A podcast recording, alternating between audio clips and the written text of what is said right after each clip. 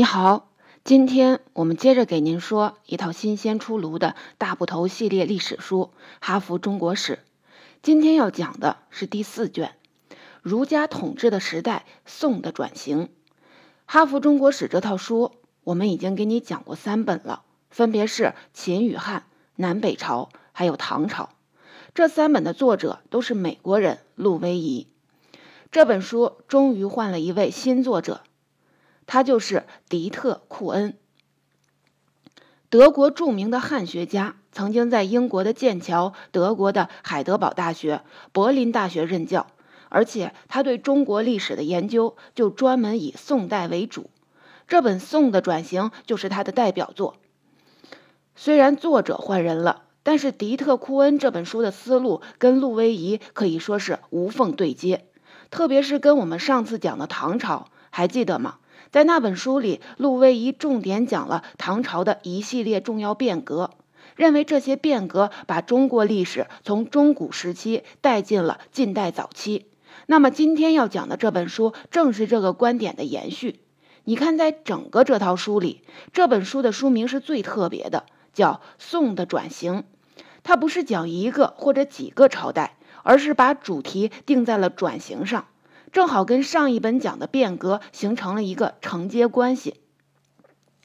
给这本书写书评的首都师范大学李华瑞教授说：“这就是外国学者的唐宋变革观，这也是这本书的主要线索。”我们用通俗的话来解释一下所谓唐宋变革。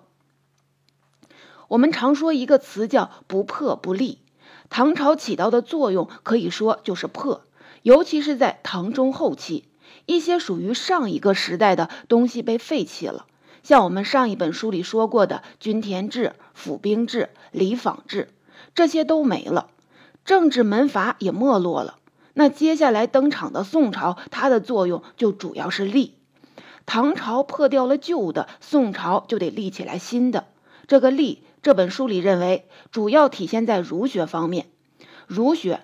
它从一种思想和学说变成了统治整个社会的一套价值体系和行为规范，产生了新的社会精英阶层士大夫，产生了一套儒家的升级版操作系统，也就是道学，对从社会生活到国防外交都产生了深远的影响，有些一直持续到今天。作者说，中国人和中国文化的很多特质就是在宋代形成的。下面我们就一起用变革与转型的眼光来读这本儒家统治的时代——宋的转型。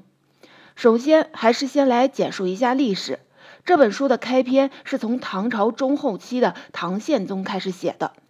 唐宪宗的时代号称元和中兴，可以说是唐朝最后一次复兴。那以后的唐朝就每况愈下了。最突出的问题就是藩镇割据。这个我们上一本书里讲过。之外呢，内有宦官干政，外有治安问题恶化，盗贼风起，总之就是民不聊生。然后唐朝灭亡，五代十国军阀混战。五代，唐、梁、晋、汉、周，前面都得加一个后字。五代这是一个习惯上的叫法，其实他们算不上真正的朝代，实际控制的地盘都很小。除了占据中原的这所谓五代，其他地方还有一些小的割据政权，前后有十个，就是所谓十国。五代的最后一代后周发展形势不错，但是皇帝早死，然后就有了我们熟悉的历史事件——陈桥兵变、黄袍加身。赵匡胤当了皇帝，建立了宋朝。为什么要交代这么长的背景呢？这就是为了说明赵匡胤在他的成长环境。他出生在这种乱世里，深知军阀割据的危害，更知道军人掌握实权可能对他本人构成多大的威胁，因为他本人就是这么上台的，所以他开创的政权就拼命防范和打压军人。他的代表作就是有名的《杯酒释兵权》，一个饭局把那些在军队里有实权的、可能威胁到他的老兄弟们全搞定了。而且没有杀人流血，可以说这是一个非常高明的政治手腕。这之后，赵匡胤以及后来他的弟弟宋太宗赵光义，他们建立了一个文官主导的新政府。我们在第一本书《秦与汉》里说过，从秦始皇开始，皇帝就是一个被神化的概念。从理论上说，皇权至高无上，但是从具体的权力运作上看，这么大的国家，又是在当时那种技术条件下，皇帝一个人怎么可能玩得转呢？皇权他始终需要一个政治同盟来共同实现统治。在汉朝到唐朝中前期，充当这个同盟的就是门阀士族。唐朝后期，士族没落了。到了宋代，皇权需要新的同盟者，这个同盟就是由皇帝任命的职业文官，他们就构成了新的社会精英阶层——士大夫。士大夫跟我们之前说过的士族这两个名字听起来有点像，有什么区别呢？作者是这么解释的。士族是一个世袭集体，由血缘来界定；而士大夫是一个身份集体。士大夫阶层不是通过家庭出身和背景来构成的，而是通过他们掌握的儒家经典知识、对儒家伦理道德的理解、各种行政管理方面的才能。也就是说，在之前的时代，一个人想在政府或者社会上获得比较优越的位置，那也就是说。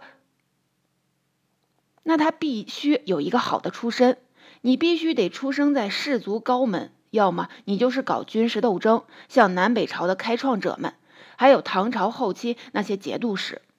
但是对普通人来说，不论是投个好胎，还是扯旗造反，这难度系数都太高了。所以之前中国的社会阶层之间的流动性是比较差的。虽然隋唐开始有了科举，但我们上一本书里说了，整个唐朝历史上只有百分之十的官员是科举出身，可以说这条路还是很窄的。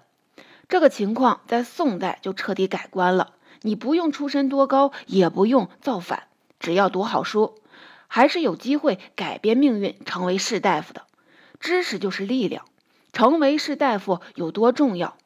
举一个例子来说。宋朝发生过一件大事儿，王安石变法。这个变法是触动士大夫阶层利益的，所以士大夫们普遍反对。当时的皇帝宋神宗支持王安石，他就跟士大夫解释说，变法怎么怎么有利于百姓等。但是当时士大夫集团一个领袖人物叫文彦博，他就直言不讳地告诉宋宋神宗说：“陛下。”您是与士大夫共天下，非与百姓共天下。就像我们前面说的，士大夫集团事实上是跟皇帝一同构成了宋朝社会的上层建筑。所以你说士大夫这个阶层力量大不大？那么读什么书、学什么知识才能有机会成为一个士大夫呢？答案就是儒学经典。这个原因很好理解，儒家思想尊亲这一道。有利于维护王朝统治，所以宋朝政府提倡儒学，并且把儒学作为选拔职业文官的标准。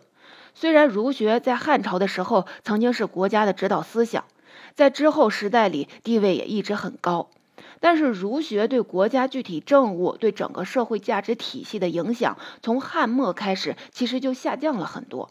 所以说，儒学的复兴也是在宋代。注意，宋代的儒学跟汉代乃至先秦的儒学已经有很大的不同了。作者认为，为了应对南北朝以来日益盛行的佛家和道家思想，儒家吸收了很多佛教、道教的元素。同样，儒家思想的改变也反过来影响了佛家和道家。比如，佛家讲究出家修行，但是这就跟儒家提倡的家庭伦理，特别是孝道有冲突。在唐代就有佛教针对这个做了调整，编了一部《父母恩重经》，来表明佛家也是重视孝道和伦常的。道教也一样。宋代著名道士王重阳提倡三教合一，进一步促进三种思想的交融。所以，宋代的儒学其实是更体现三教合一的，内外兼修。佛道思想代表人的内在信仰。儒学思想代表人，特别是士大夫阶层外在的处事原则。所以说，宋代的儒学从一种比较形而上的哲学思想变得细化了，儒家提倡的价值观覆盖面也从知识分子延伸到全社会。作者把这个过程叫做儒学的意识形态化。而在这儿，我们自己做一个比喻，在宋代，儒学完成了系统升级，更新了一个二点零版本，这个新版本就叫做道学。注意，道学跟道家思想不是一回事儿。不过，道学也可以说吸取了道家和佛家的一部分元素。这本书的作者认为，道学的缘起是唐朝后期知识分子有感于国家的衰败，希望从古代的经典里边吸取营养，把古人的原则和理论变成能应用于当下的具体规则。我们上一本书里提到的韩愈的古文古文运动，也是带有这种。到古人那儿寻找智慧的意味。然后在宋朝初期出现了几位儒家的哲学家，就是所谓北宋五子。他们试图把儒家的思想拿来解释世间万物，借用了道家所说的道，把宇宙万物的原理称之为道，并且从儒家的立场上解释，把这个道跟儒家提倡的道德联系起来，这就把儒家思想上升到一个普世真理的高度上。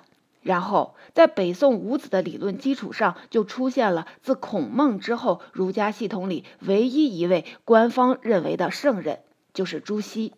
朱熹提出了三个重要概念，第一个是万事万物的原则，他把这个叫做理，道理的理；第二个是研究问题的方法，叫格物致知，就是通过研究事物来探索它内在的道理。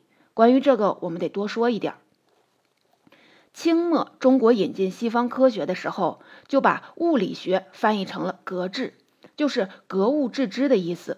不过，朱熹这个格物对事物的研究，跟我们今天熟悉的物理化学意义上的研究是完全两码事儿。他是试图用儒家的理论来解构自然界的事物，所以它不能算是科学。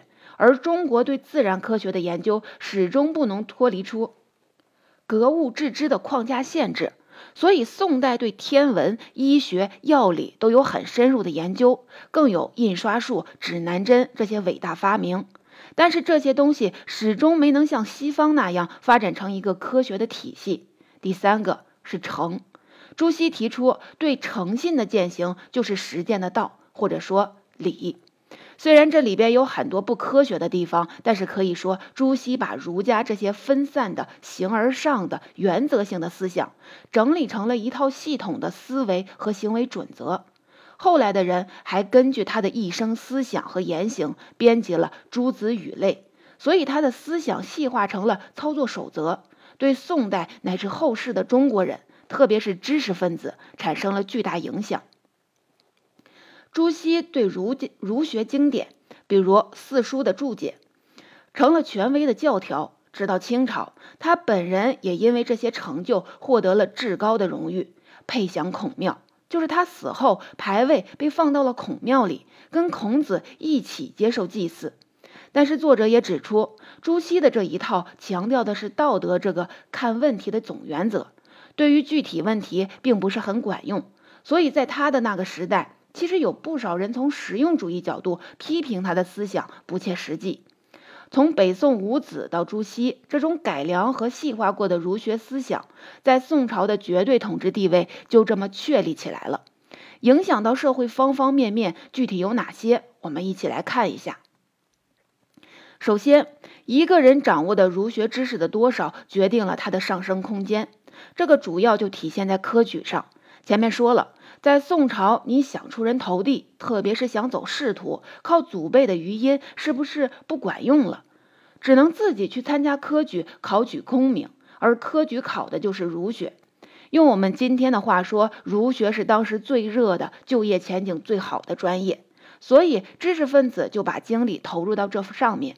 唐朝时候的科举考生数以千计，到了宋朝就已经变成数以万计了，甚至十万计了。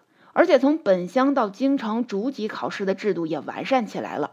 当然，这里面还有一个技术原因，就是宋代出现了活字印刷术，书本普及率大大增加，这也让更多的人有条件去读书考试。然后国家上层倡导儒学，这个影响就蔓延到所有的社会阶层，蔓延到生活的各个角落。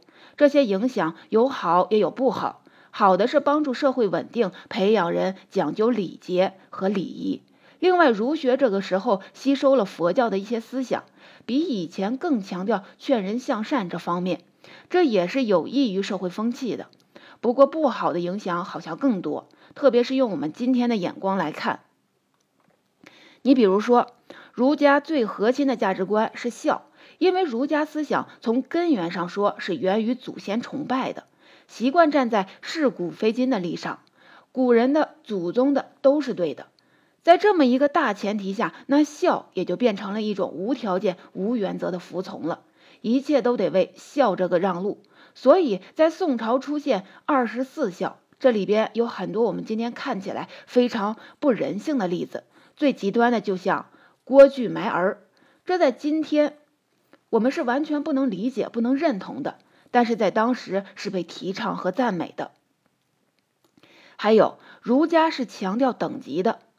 跟古中国古代其他所有时代不一样，宋代也是一个阶级还有不平等的时代，而且绝大多数的人处在社会底层。但是儒家的观点认为，社会各个等级之间的不平等那就是天经地义的。所以，虽然我们能从宋代人的诗文里看到他们对一些作为具体个案的社会底层人表达同情。但是同时，从价值判断上，宋朝文人们不觉得社会上层和底层的不平等有什么不对，他们觉得就应该是这样。有的人应该是清而秀，又清高又英秀；有的人应该是浊而萌，又污浊又蒙昧。怎么界定秀还是萌呢？标准就是秀者通三纲而实五常，也就是说，掌握这套儒家的价值规范，你就是秀者。否则就是蒙者，造忤逆而犯十恶，一切遭遇呢，当然也都是活该。这套等级理念最糟糕的地方，还是体现在性别方面。我们知道，中国古代最大的一个陋习就是女性缠足，这也是五代到宋朝兴起来的。原本只是一个舞女为了舞步轻盈好看，属于个人行为。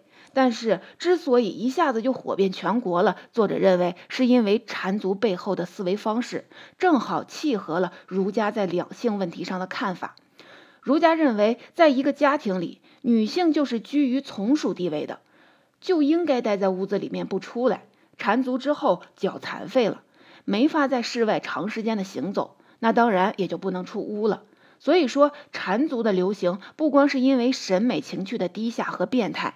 更因为缠足符合儒家思想里对女性地位的认的定位，而缠足流行之后，原本是受害者的女性，当她们有了女儿，也会给女儿缠足，把她们变成残废，还把这上升为一种女性道德。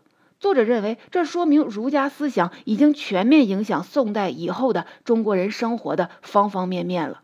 上面讲的这些都是儒学思想对宋朝内部的影响，儒学的影响还包括对外方面。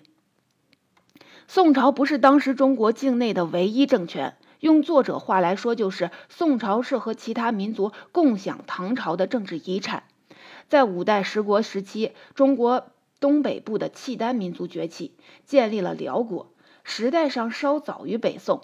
五代时候，后晋皇帝石敬瑭。为了争取契丹人支持，把中原北部最重要的战略要地幽云十六州，也有书上叫燕云十六州，割让给了辽国。这些地方都在长城以南，这样辽国就跨长城南北了，长城也就失去了抵御北方民族的作用了。而且这么一来，辽就跟之前的匈奴、突厥这些民族不一样了，他们不是单纯的游牧民族，而是变成游牧农耕。二元国家了，在幽云十六州这些地方，他们也发展农耕。顺便说一句，因为割让幽云，好多人骂石敬瑭是汉奸。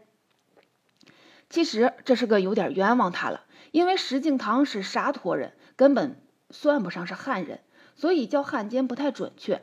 后来又有西北的党项人建立西夏政权，党项人的先辈本来是唐朝的一个军镇，叫定南军。地盘在今天宁夏、甘肃这一带。后来他们逐渐独立，在宋朝第四个皇帝宋仁宗时代正式建国，就是西夏。从地理意义上说，辽、西夏和宋共同继承了唐朝瓦解之后的中国本部，这是以前秦汉唐这些统一的汉人王朝没有遇到过的局面。宋朝不得不摸索着学习跟这些异族的相处之道。宋朝从赵匡胤开始，一直是想收复幽云的。这样就可以把边境线往北至少推进到长城一线，安全就比较有保障。在宋太宗、宋真宗时代，宋辽为这事儿发生过比较大规模的战争，但宋朝都没打赢，幽云十六州要不回来。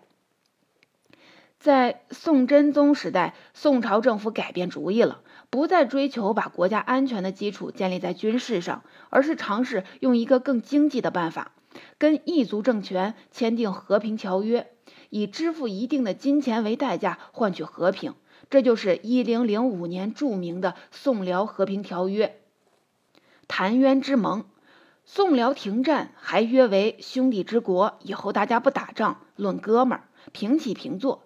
我们传统上站在民族情绪的角度上，觉得澶渊之盟要给辽国送钱换和平，这是很屈辱、很没面子的。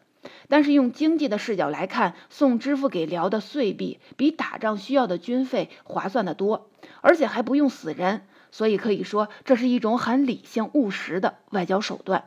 不过，澶渊之盟对于宋朝政府，包括北宋和后来的南宋来说，有一个不太好的示范效应，就是宋朝越来越倾向于选择花钱平事儿的模式，不去分析具体利害就轻易妥协。后来跟西夏。以至于南宋时期跟金、蒙古签订的一些条约就没有这么划算，而是很吃亏，甚至是丧权辱国的。那宋朝跟人打交道，为什么总会倾向于用外交和金钱赎，而不是用军事手段？这里前面说的宋朝先天对军人不信任的原则在里边，一直抑制武将的权利。同时从另一方面看，这也是儒家思想的影响。儒家是反对战争的，认为战争是霸道，和平才是王道。所以整个宋朝一代对战争不是特别积极。但是辽、西夏这些异族政权在中原的存在，他们的首脑也称皇帝，还跟中原王朝的皇帝论哥们儿。这种情况还是挑战了儒家的一个重要理论，就是天无二日，民如二主，皇帝只能有一个。而且，儒家理想的世界结构是中国居于内，夷狄居于外的。宋、辽、夏并存的局面显然不符合这个构想。那儒家理论是怎么解释这个现实困境的呢？这就是儒家思想里面的另一个观点被发掘出来：中国人的这个身份，主要不是看血统，而是看文化。所以，即便你血统上不是中国，但奉行中国的文化礼仪，那你也可以是一个文化意义上的中国人。这个以文化而不是以血统来界定身份的观点，是中国跟欧洲最大的不同之处。而且，这个思想对后世产生了一个巨大的正面影响，那就是异族中国人这个概念被接受了。可以说，我们今天中国是一个统一的多民族国家，这个共识就是建立在这个基础上的。不过，这些是后人的认识了。在宋的时代，各民族生存斗争还是很严酷的。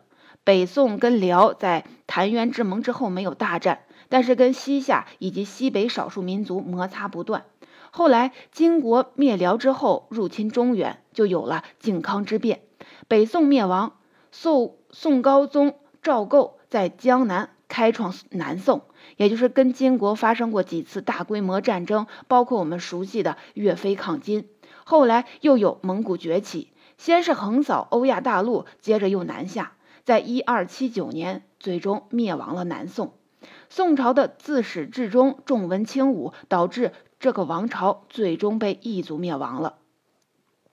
所以你看前面我们讲的，在宋代。儒学对社会的影响，那可以说是三百六十度无死角的，包括了方方面面，从人才选拔、上层社会的结构，到学术思想、知识分子的自我身份界定，到市民的生活、家庭伦理，再到国防和外交，以及这个王朝从生到死的全部运势，全部都受到了儒家思想的影响。